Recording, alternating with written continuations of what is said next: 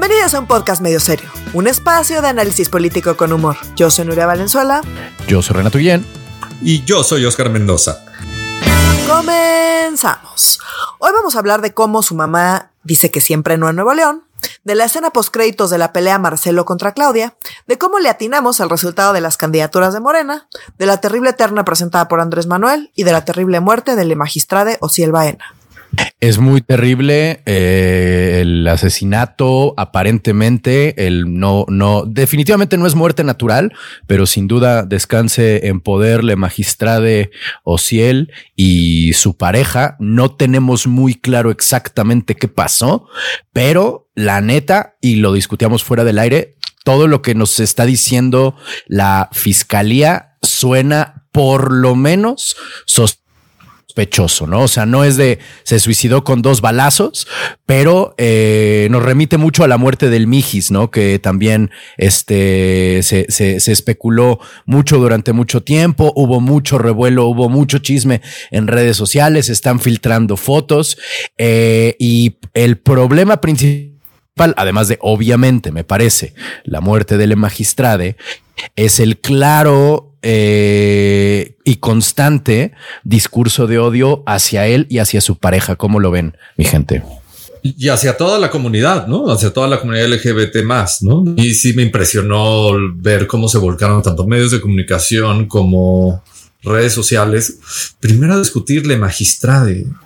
O sea, en vez de hablar de la muerte de la persona, lo más importante era su género, si era binario, binario o no binario, si es hombre, si es mujer, si usa falda, si usa, si usaba este abanico. O sea, como a mí me parece eso un poco un, un, síntoma de dónde estamos como sociedad y también del grado de conservadurismo como sociedad. O sea, el género creo que en esta discusión vale gorro. O sea, estamos hablando de la muerte de dos personas y que las redes se vuelquen en ese discurso de odio me, me molesta mucho.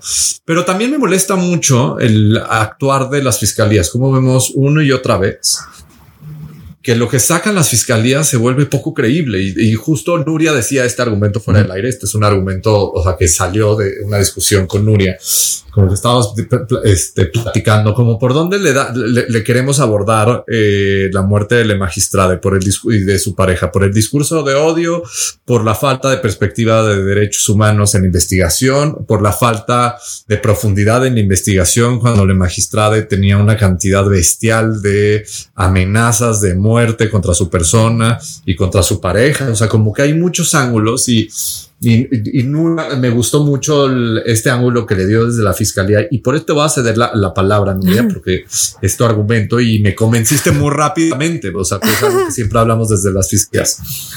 Pues sí, me parece, a ver, primero, o sea, quizá no coincido tanto con el tema de, de, de, género en el sentido de que creo que la reacción a, todo el caso, ¿no? Y, lo que vemos en redes sociales, que como bien dices es terrible, para mí pues sí es una muestra de cómo justamente eh, el activismo y la lucha de Le Magistrade era súper relevante, ¿no? O sea, tan era relevante que pues vemos que solo por escribirle Magistrade, por respetar como la, cómo se quiere ser, eh, denominada una persona, hay una cantidad de odio por solo escribir una palabra.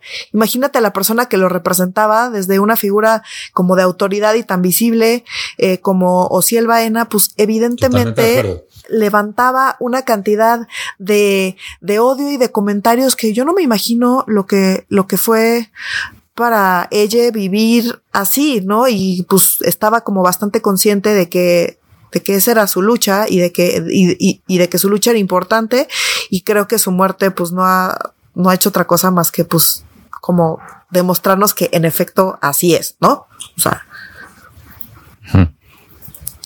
Algo que yo quisiera agregar es que no no entiendo, o sea, entiendo perfectamente dónde viene esta polémica, pero algo que me llamó la atención era cómo eh, en, muchos comentarios a raíz de, la muerte de la, de magistrada decían es que, ah, eh, eh, solo quería llamar la atención, ¿no? Y este, están matando al lenguaje, ¿no? Y recordemos que la magistrada fue la primera persona en tener un pasaporte binario. Es decir, digo, perdón, un, pasaporte no binario en México.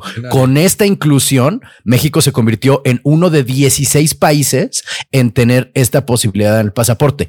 No hay nada más oficial en este país como identificación que el pasaporte. Entonces no había tal polémica en como, ay, es que hay, no hay que decirle magistrade o ay, es una cosa llamar la atención. No, a los ojos del Estado mexicano, le magistrade era una persona no binaria. No hay discusión, no hay, no es una, no es un respeto, no es una, ay, es que lo hace sentir mal a la persona no binaria, si no le, Nel, o sea, haciendo de lado todo eso, digo que no hay que hacerlo de lado, pero aunque lo hagamos de lado, legalmente a los ojos del Estado mexicano era le magistrade, porque en su pasaporte se identificaba como persona no binaria. ¿Qué más oficial quieres que eso?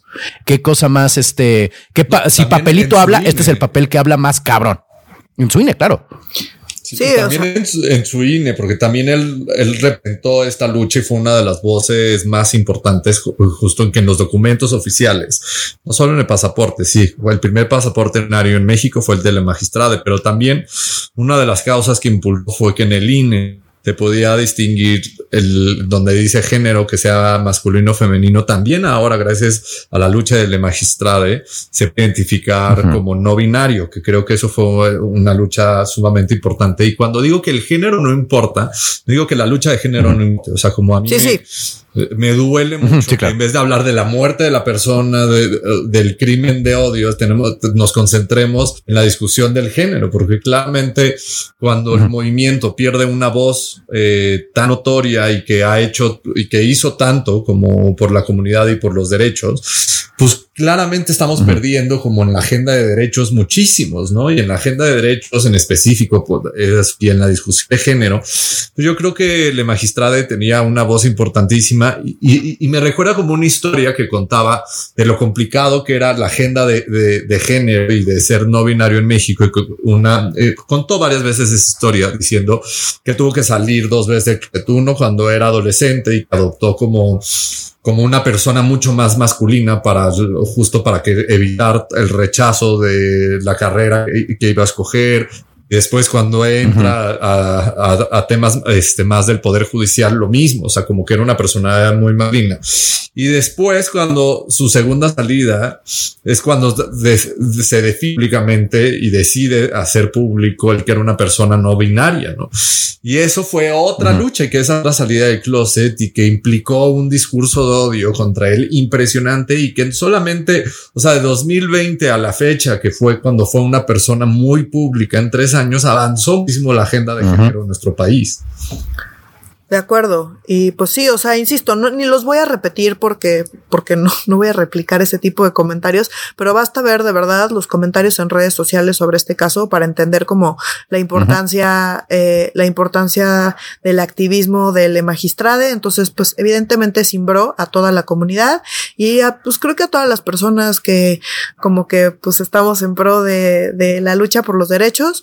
Creo que, que pues sí fue una noticia como súper impactante. Entonces, habiendo dicho eso y entendiendo que desde ahí y desde esa cantidad de odio que recibía todos los días la magistrade, pues nos sale la fiscalía con una historia, ah, ah, perdón, pero pues muy poco creíble, justo como decía Renato, ¿no? O sea, nos recuerda a lo que comentamos en este podcast cuando murió el Mijis, que decíamos, güey, que explota el coche y murió así como en un incendio por coche explotado, pues ni que fuera película, güey, o sea, como que está como que poco creíble. Y pues acá, perdón, pero pues sí, o sea, los detalles que da la fiscalía, los pocos detalles, uno, no tenemos información más que la información que sale de la fiscalía. Entonces, tenemos que asumir que lo que dice la fiscalía es verdad, porque pues como en cualquier investigación, no van a sacar todos los datos de la investigación, a, o sea, públicamente. De hecho, pues justo no deben hacer eso.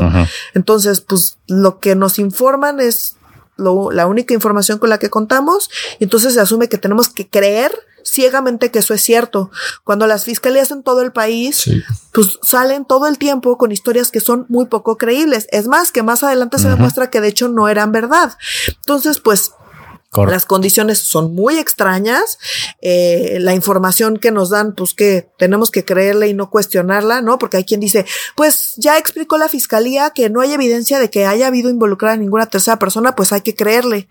Y es como de, pues, ¿por, qué habremos de creerle a una fiscalía pues si nos han demostrado vez tras vez tras vez que sobre todo en este tipo de casos tan mediáticos, como que les importa eh, sacar información, contar una historia, ¿no? Sus famosas verdades históricas, ¿no? Pues es un poco como, como que, como que le aplica, ¿no?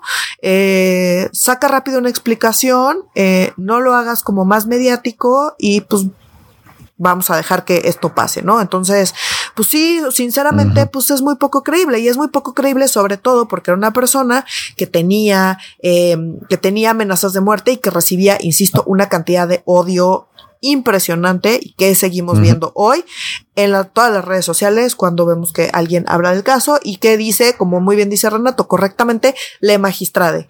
Eh, y perdón, pero pues el, y estoy poniendo comillas que no me ven porque esto es un podcast, pero el comillas, comillas, argumento de que estamos arruinando el lenguaje, pues es una abierta pendejada. El lenguaje no cambia hasta que pues cambian las costumbres. El lenguaje es lo último en cambiar. También ya lo hemos dicho varias veces acá.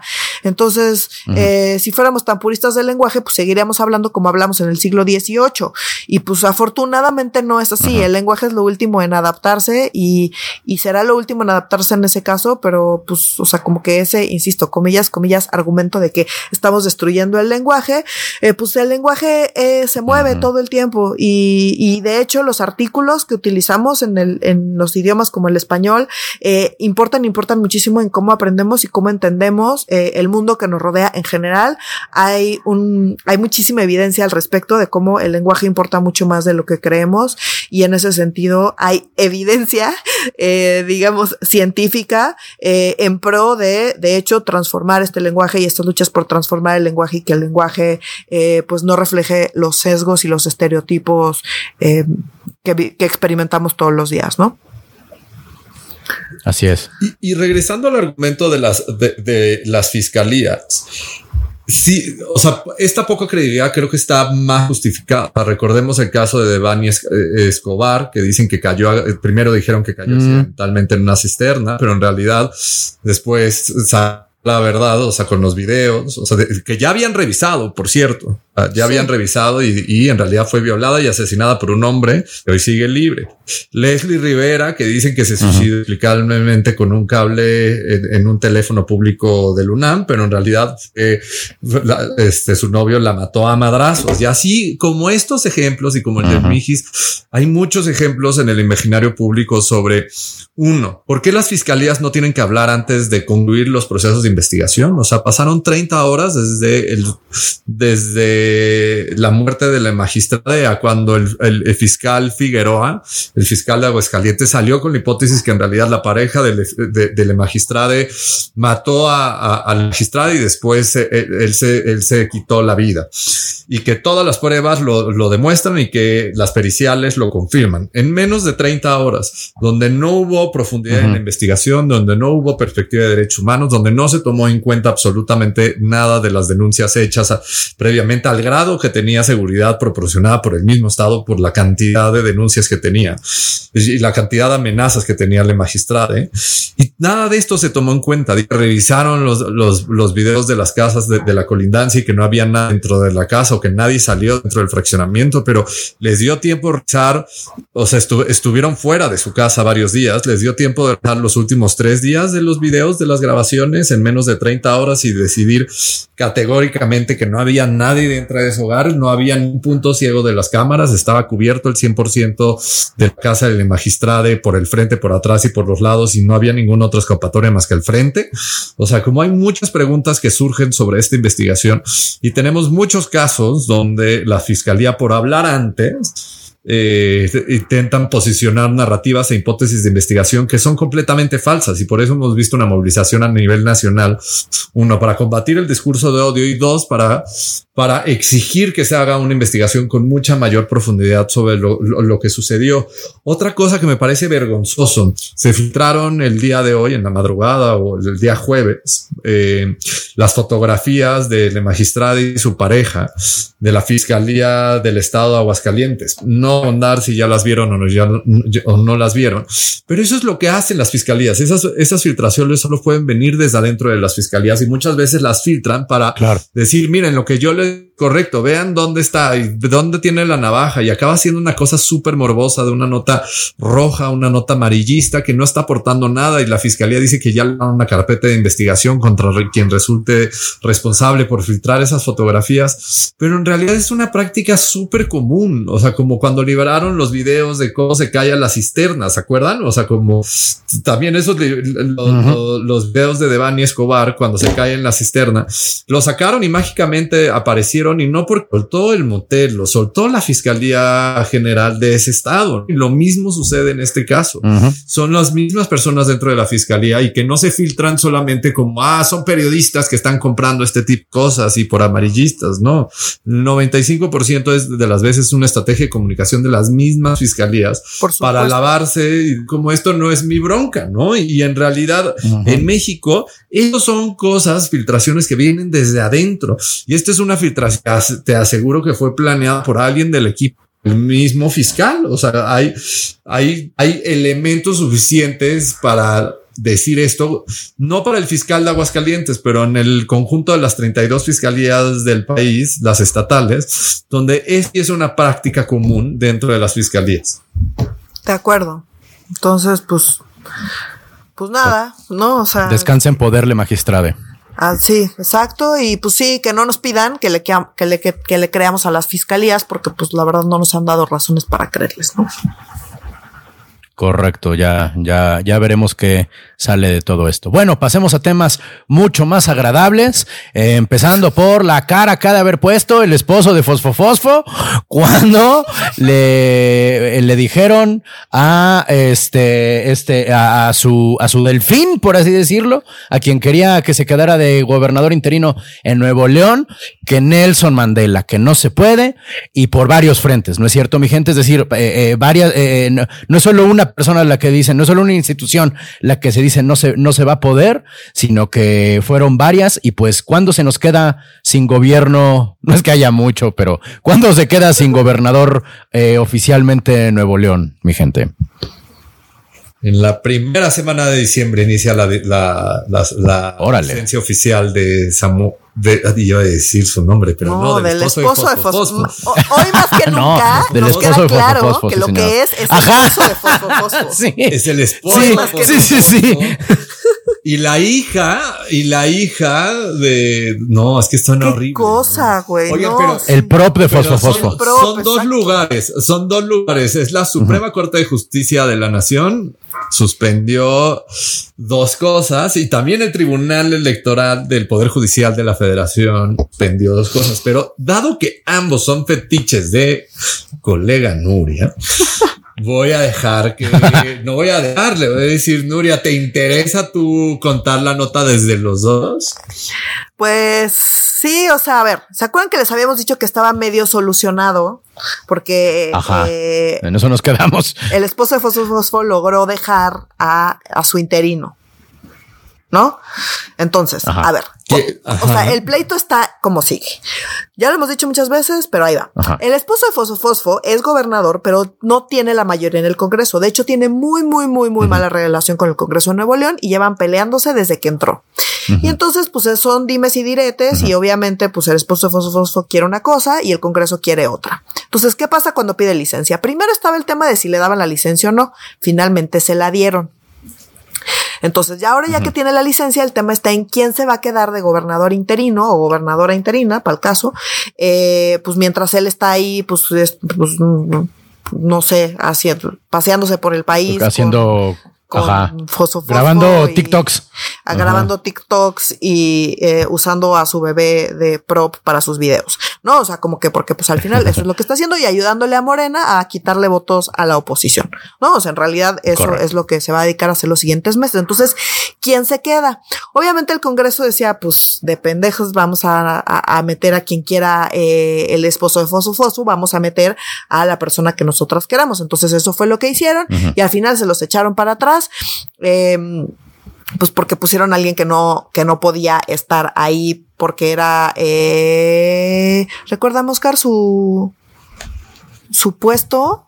Su nombre es, se, apellida Salinas Garza. Salinas Garza. José Arturo Salinas Garza y era, ahora verás, era, Ah, es magistrado, es magistrado. Magistrado local, exacto. Y el esposo de Fosfofosfo que sí, quería Javier Navarro, que es el secretario de gobierno del estado. Entonces, eh, primero parece que ya le habían aceptado a, a Javier Navarro y, y, pues resulta que no se lo aceptaron, se lo echaron de regreso porque dijeron que pues le corresponde al Congreso eh, poner a la persona que pues va a sustituir, lo cual pues es lógico. A ver, amigo, o sea, tú no tienes al Congreso y eso ya lo sabes. Si tú pides licencia, pues evidentemente pues se queda el, el Estado en manos del Congreso porque pues Así funciona. Entonces, pues bajo tu responsabilidad pedir esa licencia y perder el control del Estado sabiendo que pues no lo tienes y que además estás peleado con el resto del Congreso. Y luego por otro lado el Congreso pues quiso poner a quien se le pegara la gana, aun cuando pues no se puede poner a, no, eh, no, no, no, se podía poner al magistrado. Entonces, magistrado, o sea, como Exacto. Entonces, pues todo mal por todos lados. Entonces, batearon, sí, le batearon al Congreso al magistrado, pero también le batearon, le batearon al esposo de Fosfo Fosfo a su mano derecha. ¿Y qué fue lo que dijeron? Bueno, pues ya dijo el tribunal que quien tiene que elegir quién va a quedar en la gubernatura es el Congreso y que se tienen que poner de acuerdo. Ahora no, y hay quien dice, no, pues, ¿por qué tienen que estar diciendo que tienen que negociar? Pues ya que ellos se hagan bolas, pero pues el punto es que a quien le toca es al Congreso. Y el Congreso no quiere al esposo de Fosfo Fosfo. Entonces, ¿qué va a pasar? Pues bueno, para empezar, pues no tenemos el nombre de la persona que se va a quedar, porque todas las que han propuesto se las echaron para atrás o porque no cumplen con, eh, con las condiciones que tienen que cumplir o porque pues no te toca a ti decidir quién se va a quedar, ¿no? En el caso del esposo de Fosfo Fosfo. ¿Qué va a pasar? Pues probablemente el Congreso termine poniendo a alguien que eh, le va a hacer la vida imposible al esposo de Fosfo Fosfo, mientras, insisto, él está pues paseándose por el país y ayudándole a Morena porque evidentemente no tiene absolutamente ninguna posibilidad de, de nada, de quedar ni en, o sea, como que va a quedar en un lejanísimo tercer lugar, amigo. O sea, como que no, no, no, no, no hay más. O sea, pues no, no, no tiene ninguna posibilidad. A mí me encantaría que designaran al Bronco. ¿Te imaginas? Así el gobernador interino de Nuevo León, Eliodoro el Bronco, ahí puesto de qué onda, no que nunca ibas a hacer esto.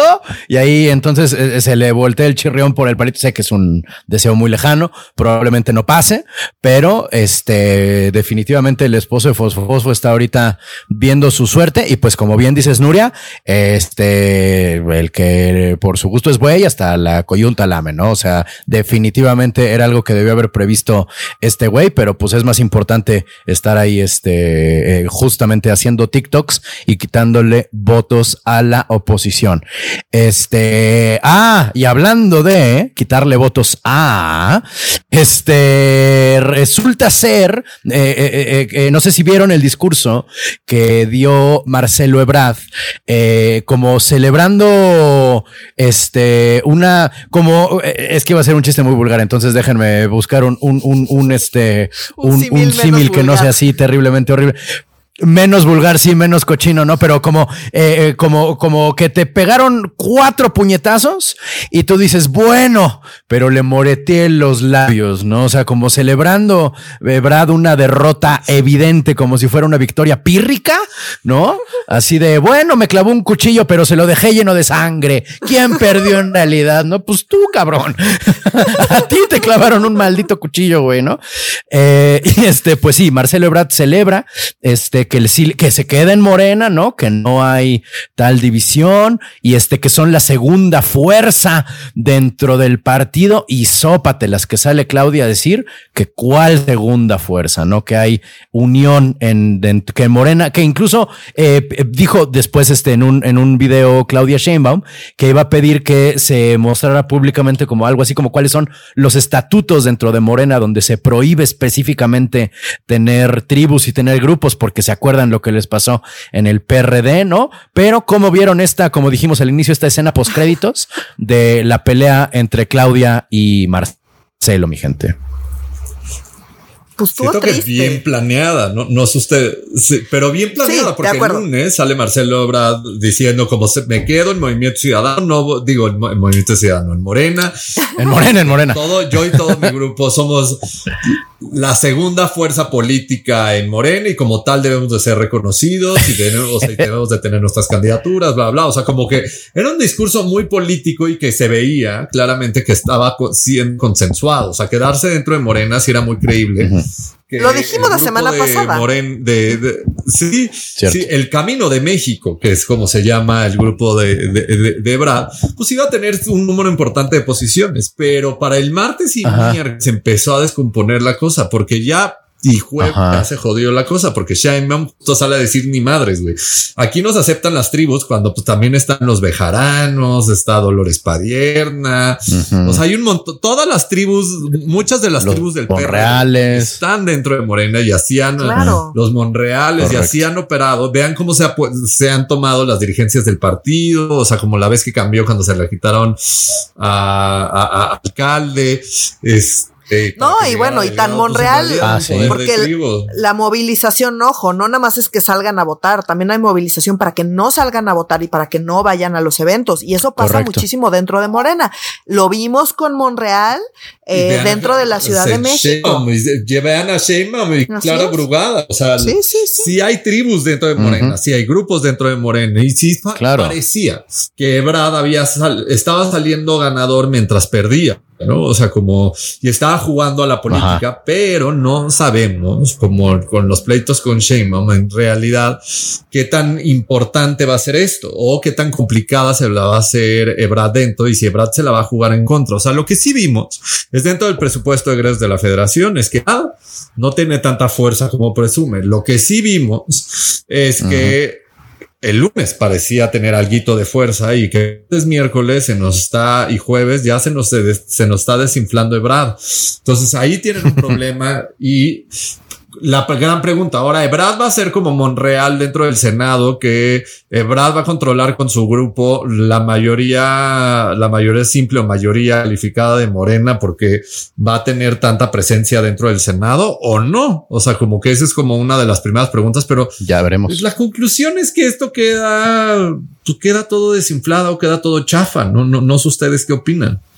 Pues sí, no, de acuerdo. O sea, primero decir que Eh, dijimos la semana pasada que esperábamos que pasara esto, ¿no? que Marcelo Ebrard no se iba a ir a MC, que iba a quedar en MC el esposo de Fosfo Fosfo y que Marcelo iba a negociar eh, lo que dijo que había negociado directamente con Claudia Sheinbaum, que no lo dudo.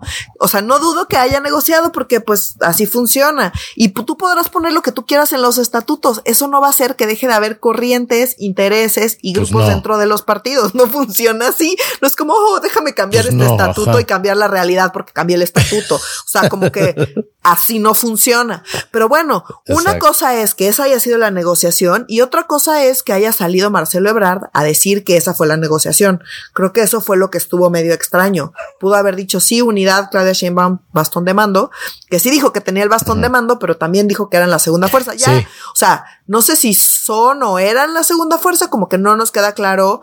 A ver, hasta que no salgan las candidaturas y los nombres con apellidos de quién quedó dónde, cuál es el orden en esas listas de plurinominales, dónde, dónde están, ¿no? quién está en, en aquellos distritos eh, más competitivos para Morena, etcétera, etcétera. Hasta que no veamos ese listado, de todo el país, no vamos a saber realmente cómo está la cosa, porque ahorita pueden decir que si mm. no tiene la segunda y que si sí tiene y que si no negociaron, ¿no? Luego salió este Mario Delgado a decir, no, pues si quiere participar la gente que pues los que se sientan junto a Marcelo en el, ¿no? E, en, el recreo, pues que participen y hay dos maneras y están las encuestas y están las tómbolas y pues que le entran a las encuestas y a las tómbolas y pues que quede quien tenga que quedar, pero acá nada de grupos y nada de negociaciones, lo cual es absolutamente falso por supuesto que hay grupos, por supuesto que hay negociaciones y bueno, pues y en la tan es así que en la tómbola quienes quedan, pues los, o sea, quienes están en la base, ¿no? O sea, como que la base de Morena justamente es de donde salen en las tómbolas, de hecho, perfiles bastante interesantes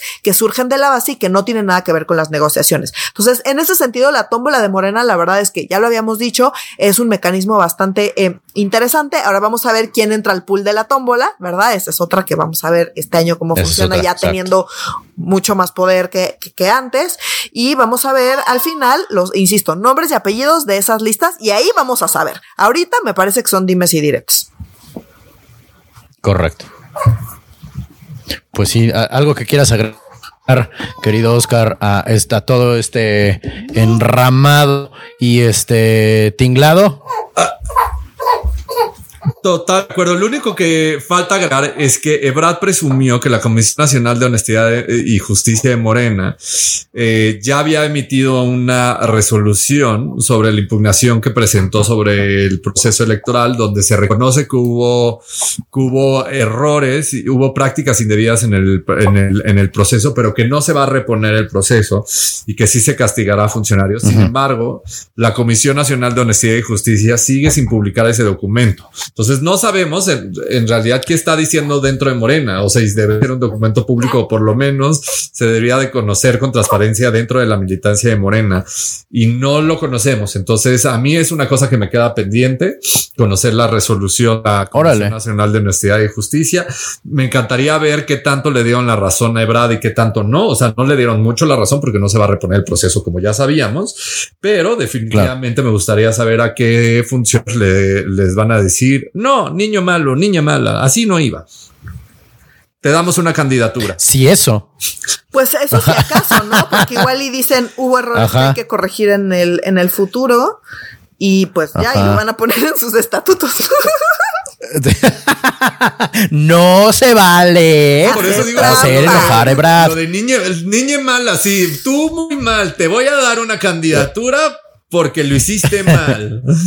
sí, exacto. Entonces, vamos a ver, lo que sí está, va a estar muy interesante, quiero insistir, es el listado de, de quiénes van a quedar, ¿no? En, eh, pues, en las distintas posiciones que se juegan, porque son muchísimas, y ahí es donde vamos a saber realmente cómo estuvo la negociación, que evidentemente hubo, no más que pues no puedes salir a decir eso, porque pues te pones de pechito para que claro Claudia Sheinbaum también, después de recibir tanto golpe, pues le pegó a que a quien sintió que podía, que estaba abajo de ella, que en este caso, pues es Ebrard, ¿no? Fue Brad. Pues sí, cuando eres la segunda fuerza, quiere decir que hay un cabrón de ti, este, dándote coscorrones. Exacto. Exacto. Oigan, y siguiendo con el tema del Partido Nacional, del Partido Único, ¿cómo vieron que le volví a atinar en a los resultados de las encuestas de Morena, específicamente en la Ciudad de México.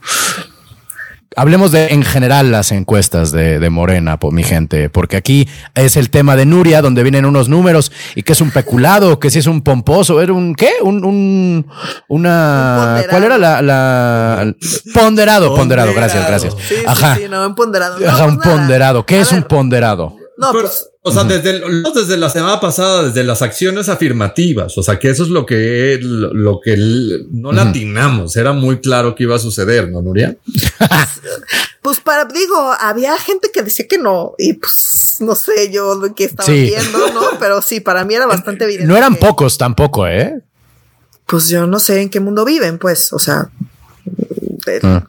Para mí fue bastante claro, ¿no? Y lo dijimos, en, lo dijimos acá y estuvimos de acuerdo, en este podcast al menos, ¿no? Con que esto era lo que iba a suceder. Eh, nada más acá una nota, ya sé que ya lo dije, pero pues quiero repetir porque siguen los señores escribiendo que las cuotas son antidemocráticas. Nada más decir que pues su definición de democracia es bastante acotada y que consiste simplemente en que haya eh, elecciones que reflejen eh, las desigualdades existentes y pues si esta es su definición de democracia, pues me parece que tampoco es una definición por la que valga mucho la pena andarse desgañitando tanto, ¿no? O sea, para mí la definición de, democracia que por la que vale la pena desgañitarse, eh, pues es por la que pues sí protege a las minorías y busca condiciones de igualdad y eh, fortalece los derechos humanos, porque de hecho eso es algo para lo que la democracia sí ha demostrado funcionar.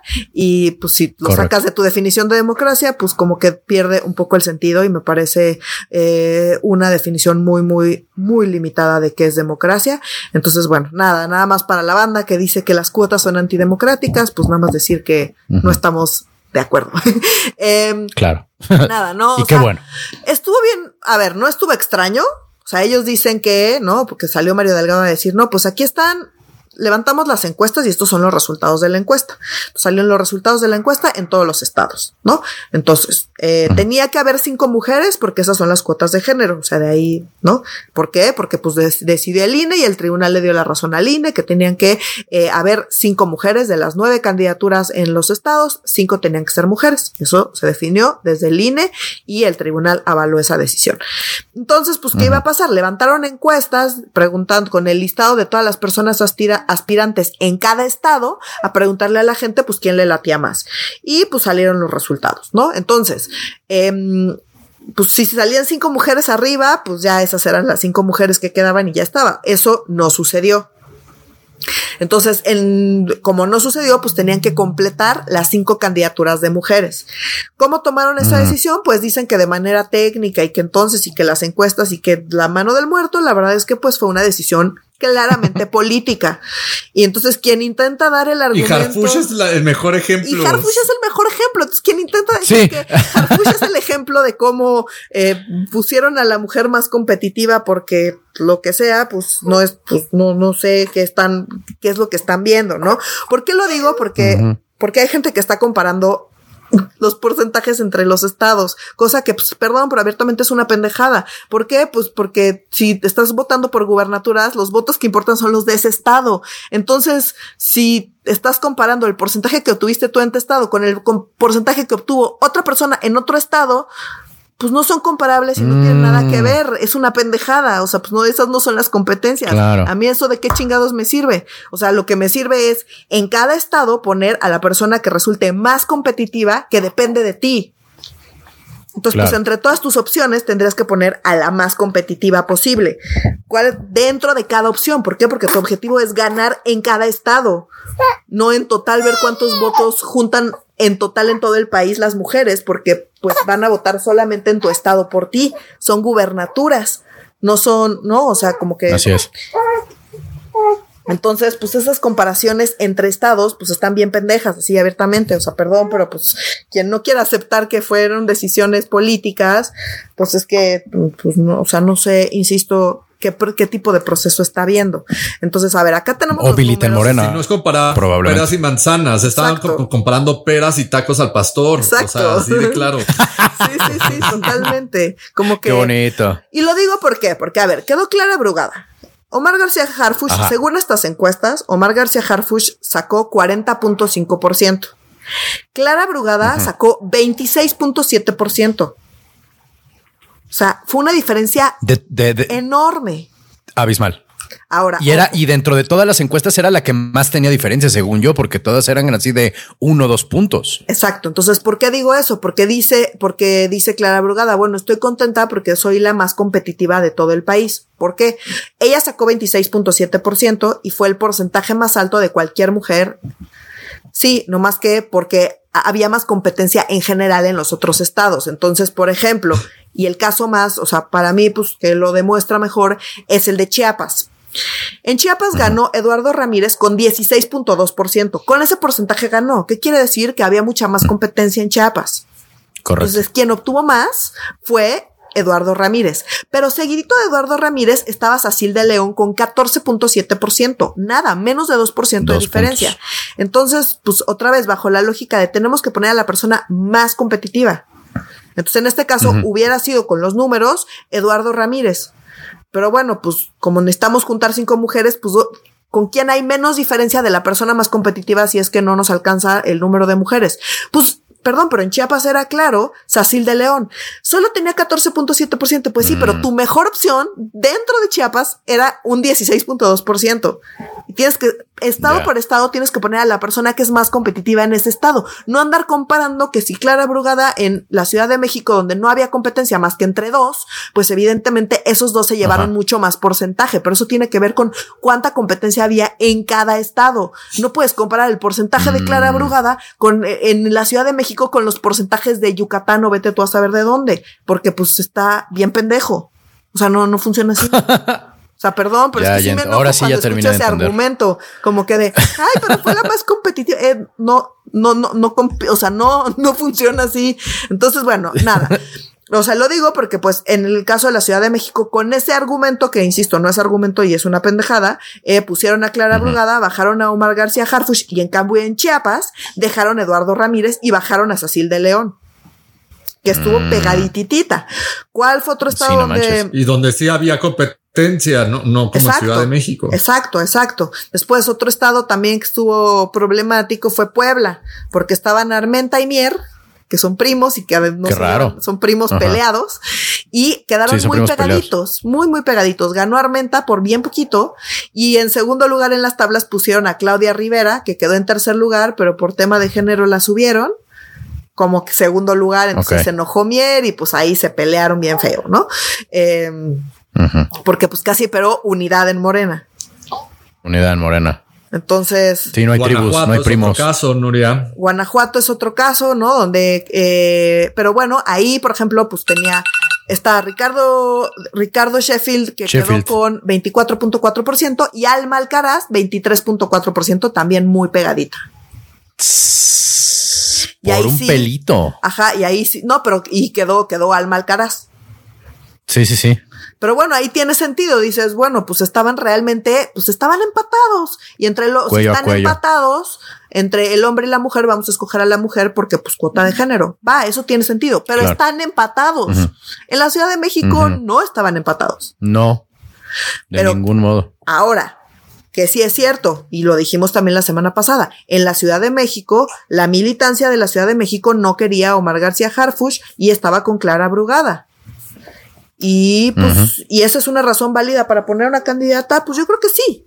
Pero esa es la razón, es una Yo razón también. política y esa es la razón por la que la pusieron, ¿no? Y hay quien dice, no, pues entonces Claudia se dio cuenta de eso y recapacitó y entonces se dio y de todos modos. No. Omar García. Pues no, porque si hubiera hecho eso, pues lo hubieran hecho desde el principio. No es como que supiera que ay, en- no me va a pasar esto, apenas me doy cuenta que Clara Brugada tiene eh, tiene mucho apoyo en la ciudad. O sea, eso ya se, eso, eso Claudia Sheinbaum ya lo sabía. Y perdón, pero pues es una, o sea, ¿por qué te habrías de exponer así públicamente nada más por convivir? Entonces, quien dice, de, no, es que eso demuestra el liderazgo de Claudia Sheinbaum y cómo es capaz de ceder y la madre, pues no, eso demuestra la debilidad de Claudia Sheinbaum, o sea, perdón, y no nada más, y lo, y vamos a verlo también en los demás temas que tenemos esta semana, de cómo, pues esta semana si no, si teníamos duda de si Claudia Sheinbaum tiene o no tiene poder y si tiene, si su, si su bastón manda o no manda, pues desde mi perspectiva me parece que queda bastante claro que su bastón no manda. Definitivamente no. No, y, te- y muestra de ello también son las ternas que se enviaron a la Suprema Corte. O sea, Pues, si justo, no, sí, o sea, Ahí si vamos, ahí vamos. No, no coma ansia porque es el siguiente No, no, tema. Yo no, nomás quería señalar, No, no. yo solo quería señalar que esta es la segunda vez que Clara Brugada se sube a una candidatura donde no gana eh, eh, directamente ella, porque insisto, ella eh, está Juanito previa O sea, ella fue alcaldesa de eh, Iztapalapa cuando por quien votó la banda fue por Juanito. En esta ocasión, por quien votó la banda, evidentemente fue por Harfuch, pero una vez más, eh, Clara Brugada se sube a una a candidatura que no obtuvo ella directamente por el voto, ¿sabes? O sea, son razones completamente distintas. Me queda claro que no es lo mismo la paridad de género y el maldito Juanito de, de memoria burlesca, pero una vez más, ay, perdón, una vez más, este, Clara Brugada llega a la candidatura, este, básicamente por reglamento. Ahora, nada, nada más quiero, o sea, un argumento adicional, que eso, o sea, es absolutamente cierto, y es que las encuestas de Morena encuestaron a la población en general. Y ojo, No a la militancia. gente- exacto. Entonces, el que la gente prefiera a Omar García Harfuch sobre Clara Brugada, no quiere decir que la gente que no está de acuerdo con Morena vaya a votar por Omar García Harfuch, porque Omar García Harfuch va por. Morena, ¿sabes? Entonces, como que sí es cierto que a quien hay que apelar es a la militancia. En ese sentido, pues sí, o sea, como que yo creo que pues es perfectamente válido elegir a, Cla- a Clara Brugada por encima de Omar García Harfuch. Pero entonces no más que no anden con el cuento de que se va a elegir vía encuestas. O que digan que las encuestas Sí. son con la militancia. Porque pues sí, o sea, yo creo que sí es válido. Yo creo que, insisto, eh, Morena pues sí depende en buena medida de sus redes y sí necesita que la gente salga a votar. Y hay dos maneras de movilizar las redes, sacando a la gente a votar o pidiéndole a la gente que no salga a votar. Entonces, pues, eh, corrían el riesgo con Omar García Harfush que pues la gente eh, que no está de acuerdo con Morena pues votara por la oposición y la gente que sí está con Morena eh, no saliera a votar como pues para boicotear a García Harfush desde el lado de Clara Brugada, que son cosas que ya ha hecho y que sabemos que sí tiene el potencial de boicotear porque eso fue lo que vimos en el evento de Claudia Sheinbaum en, em, en el Estadio Azul, ¿no? Entonces, eh, pues me parece, digamos, me parece una decisión razonable y políticamente, eh, que tiene políticamente sentido, pero insisto, nomás que no nos vengan con el cuento de que la encuesta y, la, la metodología y que quién sabe qué y que, y que Claudia Sheinbaum y su bastón de mando, o sea. Sí, no. Definitivamente no. Ahora sí, mi querido Oscar Mendoza, hablemos sobre la terrible eterna de, de, la, de la, de los hermanos, de las hermanas más bien, ¿no? O sea, la terna de dos hermanas, este, como las dos hermanas de Cenicienta, ¿no? Así pensé ahorita en Griselda y, la otra, que no me acuerdo, ¿no? Pero sí, eh, tres claramente eh, tres mujeres, eh, tres mujeres, un puesto, ¿no? este, que son eh, Lenia va, a tres. Exacto, exacto. Tres mujeres, un nepotismo, me gusta, ¿no? Lenia Batres Guadarrama, hermana de Martí Batres. Este, Berta Alcalde Luján, hermana de la secretaria de Gobernación. Y la otra que siempre se me olvida su nombre, María Estela Ríos González, quien que fue la que sustituyó fuera, a Sheriff. Exactamente, quien fuera la sustituta de Julio Scherer. jurídica. Exacto. Que es consejera jurídica. La consejera jurídica de presidente. o sea, literalmente todas trabajan para el presidente así, pero directamente. Y que no nos ¿Cómo la ven? O sea, y lo decíamos desde, lo decíamos desde la semana pasada. Iba a haber una terna de tres incondicionales. Sabíamos que iba a ser mujeres, como que esas son las condiciones que había puesto López Obrador. A mí no me sorprende lo cercanas que son. Sí me sorprende el grado de nepotismo, no? O desde la izquierda siempre se criticó que se buscaran a primos y hermanos a poner a puestos en el gobierno y básicamente tienes a la hermana del jefe de gobierno de la Ciudad de México y a la hermana del actual secretario de gobernación y a la hija de la, la expresidenta de Morena, ¿no? Nada más, o sea, como si eso no se llama nepotismo, pues no sé cómo seguirlo. Pues cómo se llamará. Vamos a hacer como un pequeño recuento de, de qué sí es posible y qué no es posible que dice el artículo 96 de la Constitución. Dice, ¿cómo es este proceso? Ya lo hablábamos la, la, semana pasada, que el presidente propone una terna, tiene máximo el Senado 30 días para, eh, para nombrar de esa terna, para decir, va un candidato o una candidata o se rechaza. Si se rechaza, el presidente tiene que nombrar una nueva terna. Si, eh, si no la votan en esos 30 días, que eso no va a suceder, el presidente pone de esa terna a una de las candidatas y se va directo a dedazo. ¿Qué pasa si en la segunda ronda batean a, la terna, el presidente elige en automático de esa terna a una de las tres candidatas y la pone dentro de la Suprema Corte sin votación alguna. ¿Y por qué es importante esto? Porque uno, hay ahorita un debate en si María Estela Ríos, actual consejera jurídica, puede o no puede ser considerada dentro de la terna, dentro de la terna para su sustituir al ministro Saldívar. ¿Y por qué? Porque parte de las reglas de quién puede formar parte de la Suprema Corte es que no haya sido secretario o Estado en el último, en, el último. Ah. Y ustedes me digan, pues que la Consejería Jurídica no es una Secretaría de Estado, pero, si, vemos literal el reglamento interior pero no, vean lo que dice el reglamento interior de la, de la Consejería Jurídica. Artículo 2. Al frente de la Consejería Jurídica estará el consejero jurídico del Ejecutivo Federal en lo sucesivo consejero, quien tendrá rango de secretario de Estado. Y en toda la administración pública federal se considera en el organigrama que el consejero o consejera jurídica tiene rango de secretario de Estado. Entonces, dado que tiene rango, aquí hay una formalidad, aunque no se llame secretaria, la secretaria María Estela Ríos, sino la consejera jurídica, su rango constitucional sí es de, secretaria de Estado. Entonces, eso ya ah, a María Estela Ríos, que María Estela Ríos parece que bien, o sea, ese es un punto importante. Lenia Batres es otra que parece que va de relleno, porque aunque sí es abogada y cumple los requisitos, y aunque sea hermana de, de, de Bartí Batres, del, del jefe de gobierno de la Ciudad de México, la realidad es que no ha tenido cargos relevantes. O sea, ha sido, este, ha trabajado ¿Diputada? dentro de la Consejería Jurídica de Presidencia. ¿Qué oso ser hermana No, de ha sido consejera Batres? junta de legislación y estudio. ¿Qué oso ser hermana de Martí Batres y que Martí Batres sea el hermano destacado? Ya sé, o sea, sea- ya sé, eso está más grave. Pero no quisiera minimizar su, su currículum, pero acá lo tengo. O sea, lo que tiene relevante es que es consejera junta de legislación de estudios y norma dentro de la consejería de la presidencia y que fue asesora de Claudia Sheinbaum cuando fue alcaldesa de Tlapan. O sea, y que también fue asesora, eh, O sea, su fue jefa- asesora su jefa de es la otra. María Estela Ríos. Ajá. O sea, su jefa es. María Estela Ríos de la consejera jurídica. Sí. Ajá. O sea, solo Órale. ha trabajado para María Estela Ríos o este asesorado a Shane. O, o sea, como que sus puestos son muy pequeños como para llegar. O sea, como uno de los requisitos para el, para, para cómo se llama, para ser magistrado, magistrada de la Suprema Corte es pues que seas un chingón o chingona en tu profesión. Y Claro. la neta, Lenia Batres no lo es. Y ahora tenemos Bueno, a la Loreta Ortiz de tampoco. la- de la secretaria de gobernación. No, pero pues sin condicionar. Pero es que este, sí se está poniendo grave y, y Berta, mi alcalde, ¿qué tenemos? O sea, como el puesto de, de consolación al no llegar al INE, porque acordémonos que fue propuesta por el Ejecutivo para sustituir a Córdoba como presidente de- del, de- como presidenta del INE, pues no pasó. Ma- ma- eh, le fue muy bien en el examen, como a muchos de Morena.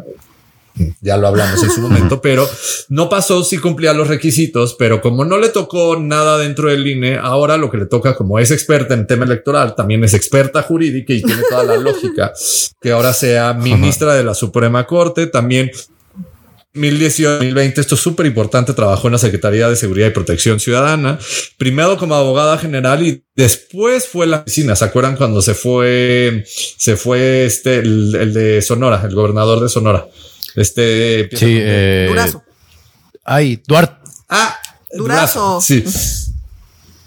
Durazo, sí. Es que yo también en mi cabeza estaba entre Dura- Durazo y Duarte y dije, Duarte no es. No, Los Durazo. Duarte no son. Pero Berta, Berta María Alcalde sí ha tenido poder dentro de la administración pública federal y la verdad se ve que el gallo fuerte de esta terna se llama Berta María Alcalde y es el gallo que podría que podría pasar y no estoy seguro que esta terna sea siquiera potable, o sea, porque el PAN ya salió a decir ni madres, lo que habían dicho la semana pasada este Cepeda decir, la verdad, hablemos sobre qué significa una causa grave para aceptar o no aceptar la la la, La renuncia. renuncia de Saldívar, nos vale madre, si no quiere por sí mismo esa renuncia, este es causa grave, pero ahora ya salieron a decir, no, espérense, espérense. Viendo esta terna, lo más importante es hablar si hablamos, o sea, si aceptamos o no aceptamos cuando la comisión en Senado ya lo aceptó. O sea, siento que eso es lo menos relevante. Entonces, veo que va a estar difícil que sea potable esta terna dentro, de- dentro del Senado, porque recordemos que se necesita mayoría calificada y sí necesitas a la oposición. Y ninguna de ellas, o sea, Lenia Batres la van a batear no es por ser hermana de, de Martí Batres, la van a batear porque tiene cero experiencia. A María Estela Ríos se va a agarrar la oposición diciendo que no puede porque tiene grado de secretaria de Estado. Y después tenemos a Berta María Alcalde, que en realidad es súper morenista. Entonces está, se ve complicado que esta terna pueda ser potable dentro del Senado de la República y creo que existe una probabilidad de más del 50% de que el presidente tenga que armar una segunda terna donde les aseguro que va a seguir esta María Estela Ríos. Y Berta María Alcalde. La tercera creo que puede Ya. cambiar.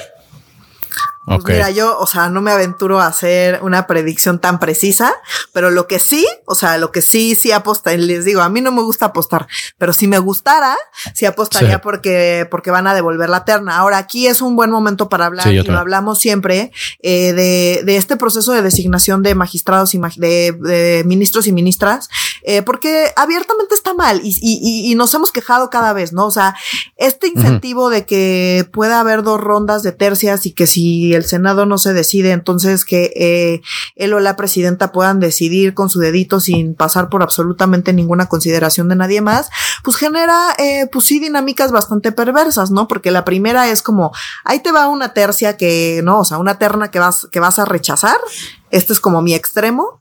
Y luego te va la segunda terna para que veas quién, a quién sí quiero, si quiero. Y pues ya tú decides de entre esas tres personas tienes que elegir a alguien porque pues, si no ya sabes que voy a elegir yo. Entonces un poco pues es forzar la mano, sobre todo si hace algo como lo que acaba de escribir Oscar, que manda prácticamente la misma terna la segunda vez, porque entonces pues si tuerce eh, la mano del Senado que es eso o que, que decida que decide el presidente, ¿no? Entonces, como que esa, la verdad, me parece que, y se dice cada vez, sí habría que repensar muy bien estas eh, designaciones de ministros y ministras. Otra cosa que es relevante es lo que ya habíamos dicho, que al final López Obrador terminó eligiendo a cinco personas en... Eh, sí, qué pedo. Entonces, digamos, en, en 15 años...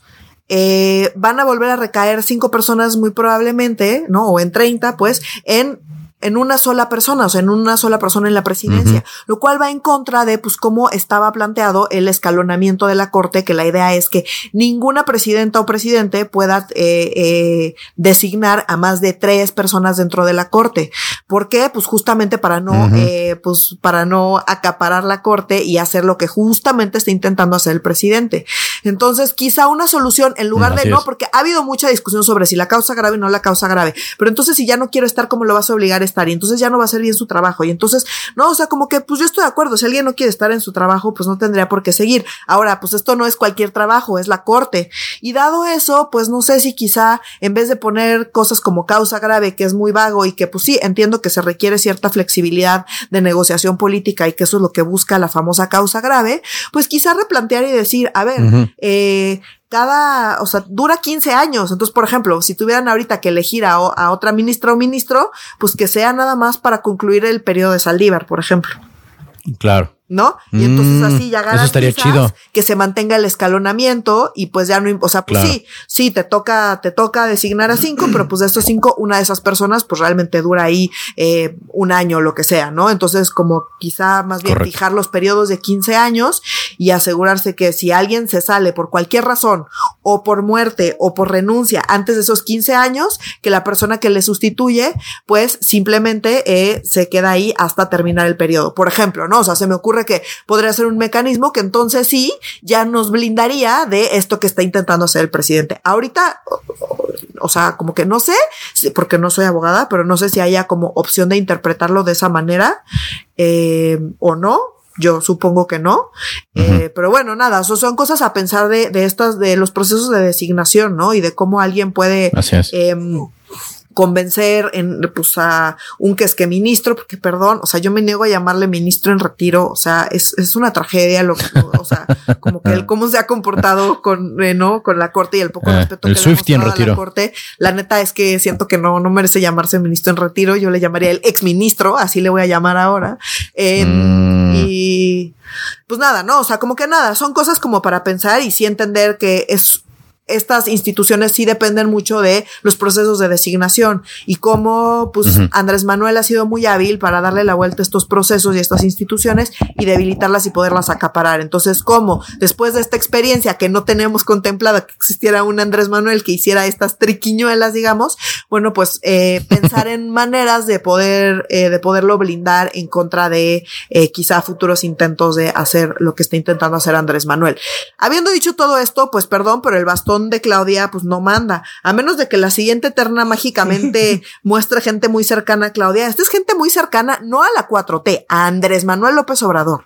Correcto. Correcto. Entonces, pues le quitó al final una persona en la corte a Claudia Sheinbaum, asumiendo que Claudia Sheinbaum es la que va a quedar. Eso fue lo que hizo. Nada de que bastón de mando. Pues si bastón de mando, entonces a ver, Claudia, dime a quién quieres y vamos a ponerlo para. No, que es que, es que quien, no, que, que quien gana es Claudia pues no, veo cómo está ganando, porque se ganó un Saldívar, a Saldívar ya lo tenía, claramente tenía comunicación con Saldívar, claramente Saldívar la podía asesorar desde la corte porque pues era, ya tenían comunicación, o sea, pues eso no es lo que gana.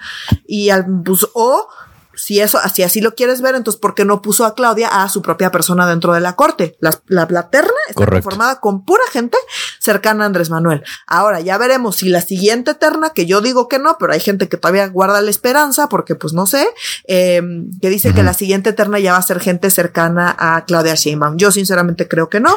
Yo creo que va a quedar una persona eh, cercana a Andrés Manuel. Y eso, perdón, pues es, o sea, como que no podemos tener más muestras de que ese bastón no manda. No sé por qué hay gente que sigue insistiendo en que Claudia Sheinbaum tiene Sí. mucho poder. Último comentario, no más rápido, eh, porque también he leído y escuchado mucha gente que dice, no, es que claramente quien dice que Claudia Sheinbaum no manda es que no la conoce y que no tiene su temperamento y no sé qué, ¿no? A ver, una cosa es tener poder y otra cosa es cómo ejerces ese poder.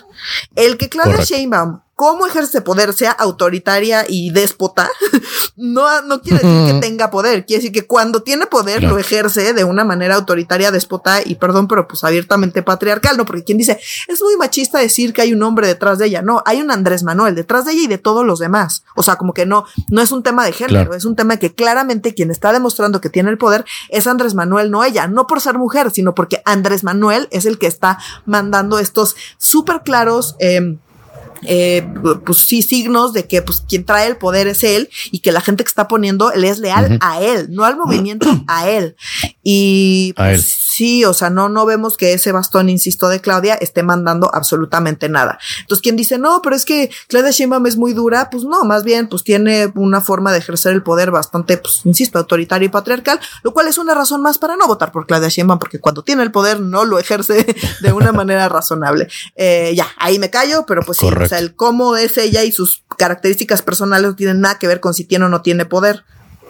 O sea, es distinto, pues. Yo justo quería agregar que Lenny es bastante cercana a Claudia, o sea, trabajaron juntas en Tlalpan, como ya nos dijo Oscar Mendoza, o sea, en la alcaldía Tlalpan, es que suena horrible decir trabajaron juntas en Tlalpan, o sea, cuando, cuando era jefa de gobierno, cuando era alcaldesa de la alcaldía Tlalpan, trabajaron juntas, este, y ellas se conocen desde antes, porque Lenia y Claudia vienen desde el CEU, el Consejo Estudiantil Universitario, y desde un poquito antes, no estoy seguro que si Claudia militó en el PESUN, en el Partido Socialista Unido Mexicano, pero estoy seguro que Lenia sí. O sea, ellas se conocen desde universidad, desde la universidad, luego el PRD y luego este Tlalpan. O sea, Lenia sí es medio cercanona a Claudia, pero es como ya dijimos también y como ya señaló Oscar, muy probablemente la más débil de toda la de toda la terna eh, presentada. Y aparte, Eh, pero ojo, bueno, mi gente, ¿eh? a menos que quieras, Porque, dígame, o dígame. sea, ahí nomás ojo, porque pues Bart, o sea, Batres no necesariamente es como tan equipo Claudia. Yo nada más quiero recordar los audios que se colaron, que, que es que Batres dice que eso fue una arte- Ah, inteligencia sí. artificial, donde abiertamente estaba Sí. operando en favor de Clara Brugada y decía, pues no, o sea, Sí, no, no es que esté yo queriendo operar en contra de la jefa, es que la jefa está medio pendeja y no entiende cómo funcionan las cosas. O sea, eso era básicamente lo que decía el audio. Entonces, ojo, porque cierto. Batres, así que tú digas Team Claudia, pues No tan tan cañón, ajá. no, no, no me queda tan claro, ¿no? Sí, no. Sí, no, lo, lo que hace la, lo que hace la, la, la amistad de años, ¿no? Este, pues mi gente, hemos terminado, me parece, los temas de la agenda de esta semana. Por favor, manténganse en contacto con nosotros y entre ustedes a través de nuestras redes sociales que son. En Instagram estamos como arroba medio serio, en Facebook estamos como Facebook diagonal medio serio MX.